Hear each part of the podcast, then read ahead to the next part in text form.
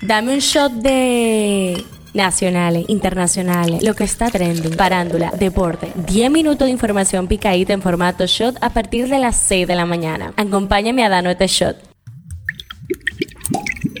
Buen día, feliz inicio de mes, martes primero de agosto. Soy Gabriela de la Hoy. Esto es el Shot Diario. El tema que está caliente aquí. El nivel de hacinamiento de las cárceles dominicanas alcanza una tasa de 62.2% con un aproximado de 25.370 reclusos, según la Dirección General de Servicios Penitenciarios y Correccionales. De acuerdo con un reportaje presentado por la periodista Guadalupe Galván del Grupo de Diarios de América titulado Cárceles en América Latina Bodegas Humanas, al igual que en otros países de la región, los centros penitenciarios en República Dominicana destacan por la sobrepoblación, el hacinamiento, violencia y el dominio de grupos criminales que han derivado en algunos casos en motines o disturbios con heridos y muertos. El tema que está caliente allá. Unas horas después del anuncio de Kenia, el ministro de Asuntos Exteriores de Haití declaró haber recibido con gran interés la propuesta keniana que confirma la voluntad de este país hermano de brindar un apoyo efectivo a las fuerzas del orden haitianas e incluso de considerar la posibilidad de asumir el liderazgo de una fuerza multinacional una vez que el Consejo de Seguridad de las Naciones Unidas de su aprobación. Jean-Victor Geneus añadió que Haití aprecia plenamente esta demostración de solidaridad africana. Esto es lo que está trending.